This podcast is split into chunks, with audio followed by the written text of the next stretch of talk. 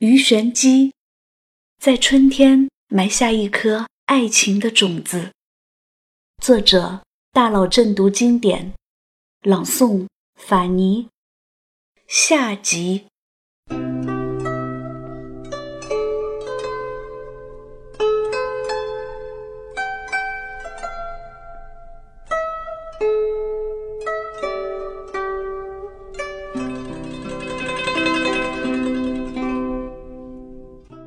听说他到了江陵，我追了过去。可是刚到那里，就听说他得罪了权贵，被人打了，已经离开这里去了长安。我心如刀绞，可是却身无分文。李毅在鄂州做官，我给他写了一封信，随信附上了一首情意绵绵的诗。江陵愁望寄子安，枫叶千枝复万枝，江桥掩映暮帆迟。忆君心似西江水，日夜东流无歇时。什么？忆君心似西江水，日夜东流无歇时。我的目的不过是找他要一笔钱。李毅很快就回了信，信中诉说他是多么爱我，等他妻子的气消了，就把我接回去。我冷笑一声，把信扔进了火盆。我感兴趣的是随信带来的那个小匣子，里面的银子才能真正改变我目前的处境。李毅的妻子发现她的丈夫还在和我来往，气得半死。利用关系把他安排到扬州去做官了。这个懦夫临走时连告别一声的勇气都没有，他抛弃了我，抛弃了那个楼上新妆待业、闺中独坐含情的于右威。那么我再也不会和这个人有任何瓜葛。惆怅春风楚江暮，鸳鸯一只失群飞。回到长安，打听到温庭筠做了国子助教，我不想去打扰他得之不易的平静生活，于是抱着花盆进了咸宜观，做了一名女道士。女道士还有一个称呼叫女官。从此世间多了一个鱼玄机，而于幼薇她已经死了。那一年我十六岁。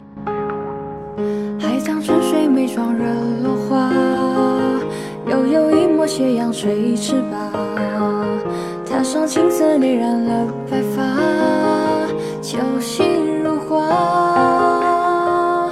旧日的传奇都做了假，舍得骂名却舍不得他。原来冥冥之中放不下，玄机如刮。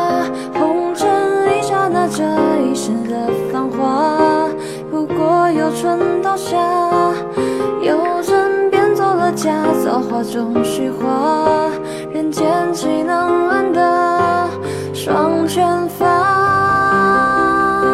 也许此去几年，忘了也罢。只不过是我在道观前写了几个大字：“于玄机诗文后教。”我来这里不过是找个安身之所。世界之大，也只有在这里，我才可以主宰自己的命运。我为什么要过道观清苦的生活？难道男人可以三妻四妾，女人就只能逆来顺受吗？霞彩剪为衣，天香出绣为。闲宜观里门庭若市。我楚云香雨，夜夜欢歌。我不允许身边没有人，我不允许自己安静下来，因为我知道，只要我一个人的时候，空虚就会张开大口将我吞噬。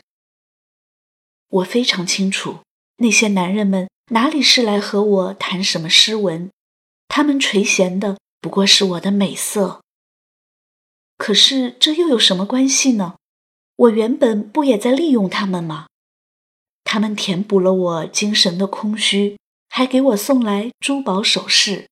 我不比哪个良家女子生活的更自由？就算那些嫁到深宫里的皇后、嫔妃，她们就一定能得到真正的爱情吗？我就是一株盛开的野牡丹，我就是要梦为蝴蝶，也寻花。来到咸宜观后，我就打碎了花盆，把牡丹花移植到了门前的花圃里。它长得越来越好，不比在花盆里强得多吗？何必在意有没有人喜欢呢？傻瓜才在意别人。我游戏人生，高堂春睡觉，暮雨正霏霏，生活的何其快乐！直到有一天，我遇见他，乐师陈伟。他吹笛子的样子一下子迷住了我。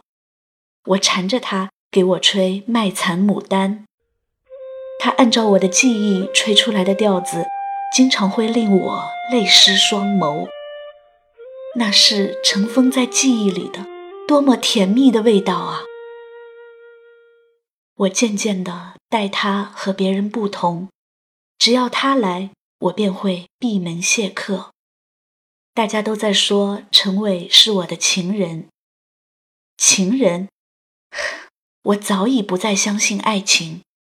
就像我的一首诗里写的那样，我可以得到这世间的财富，却得不到一个对我真心真意的人。赠邻女。休日遮罗袖，愁春懒起妆。一求无价宝，难得有情郎。枕上前垂泪，花间暗断肠。自能窥宋玉，何必恨王昌？我不再会为谁遮罗袖。不再会为谁揽起妆，不再会为谁前垂泪，更不再会为谁暗断肠。如果有这个人，一定是温庭筠。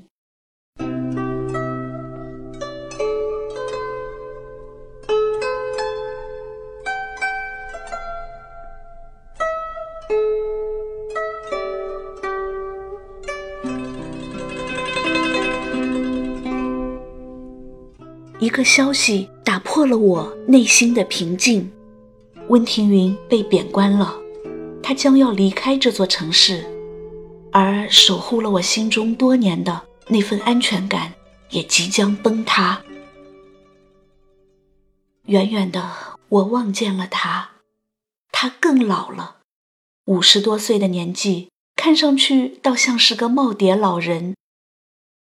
时光使我出落成一朵鲜艳的牡丹花，而它却似一片在枝头摇摇欲坠的黄叶。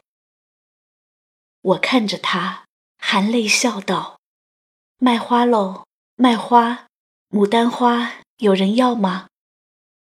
然后眼泪终于止不住的恣意流淌下来。小幼薇，他开口道。声音有一丝凄凉。你长大了。他伸手把我飘飞的一缕头发挂在耳后，轻轻地说：“是我害了你，我不该教你写诗，更不该把李毅介绍给你。”我拼命摇头：“我不怪你，这不是你的错。不，你原本应该是这世上最骄傲的一朵牡丹花。”可是现在，因为价高人不问，却缘相胜蝶难亲。你愿意买我的牡丹花吗？我热切地望着他的眼睛。你那样年轻，那样美，而我行将就木，怎么忍心将这朵牡丹花摘走？我不配的。难道到今天？你还不明白我的心吗，飞青？你告诉我，你到底有没有爱过我？我喊道。他痛苦地望着我的眼睛。有为，你不要逼我。说罢，他从脖子上摘下一条项链，放到我的手里，说：“以后我们不要再见面了，多多保重。”我低头看着手中的那条项链，一个骨头的头子。里面镶嵌了一颗红豆。再抬头，只见一个落寞的背影，阳光照在他的身上，身后的那个影子，好长好长。耳边响起遥远而清脆的声音：“你可是写‘玲珑骰子安红豆，入骨相思知不知’的那个温庭筠？”我握住那条项链。泪如雨下。那年我二十六岁。是宿命冲破这颗冰封的心，我不该不该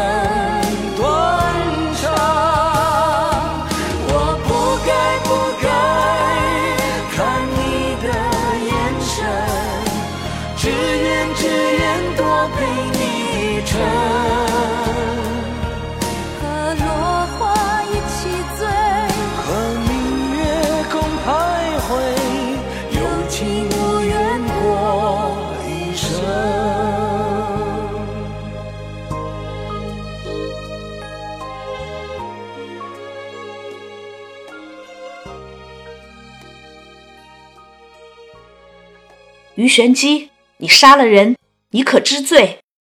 嫌疑罐里来了一群如狼似虎的差役。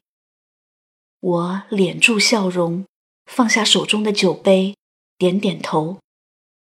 在周围人诧异的目光中，我被套上枷锁，押了出去。我神情恍惚，犹似还在梦中。那天，我发疯似的。鞭打我的婢女绿俏，可是我为什么要打她呢？我拼命摇头，想要回忆起那天发生的事情。时间在向后倒退，我外出回来，发现了陈伟和绿俏在一起。陈伟吓跑了，我就开始鞭打绿俏，然后把他打死了。可是我为什么要打他？他好像说陈伟爱的是他，而不是我。不是就不是吧？我那天为什么像疯子一样？是我太在乎陈伟吗？不对，不对，还是有哪里不对？我用手使劲捶打脑袋，可是那里面昏昏沉沉，我什么都想不起来了。忽然。我的手碰到了脖子里的头子项链，一颗红豆映入了我的眼帘。红豆，红豆，哦，我想起来了，温庭筠死了，他病死在了前去赴任的路上。给你的心不要你还，痛不要你尝，陪你走过一段凄清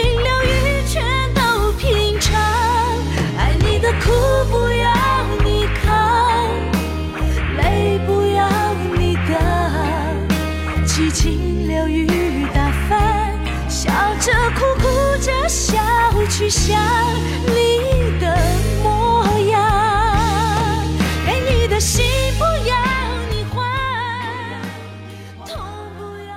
我一口鲜血喷了出来，然后晕倒在地。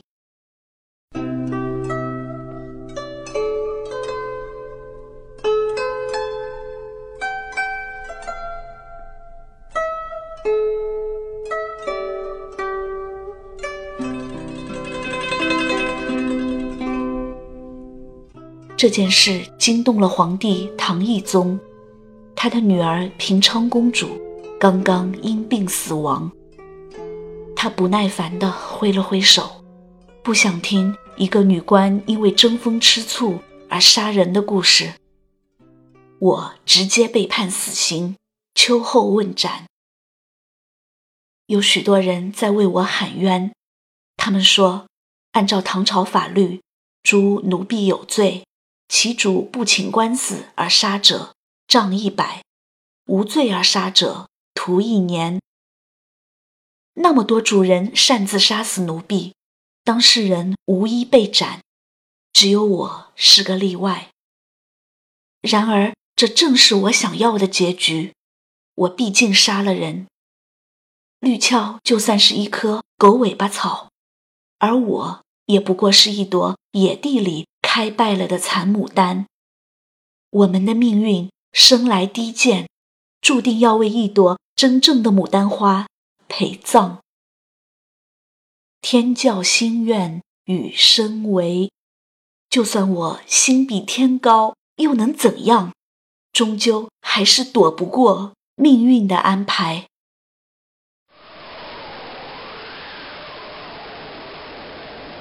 刑场外密密麻麻的人群里，看不到他的面容。我轻轻地唱了起来。君生我未生，我生君已老。君恨我生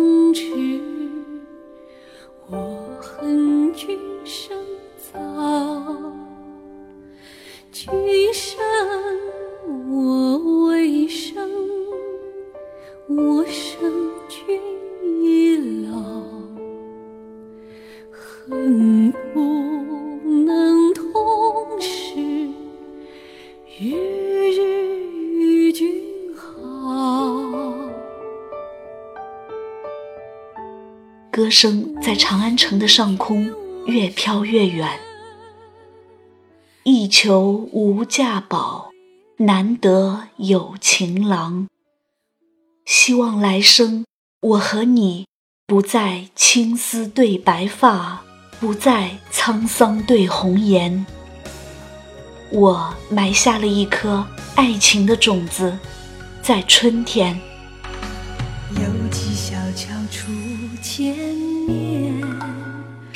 柳丝正长。桃花争艳，你我相知情无限，云也淡淡，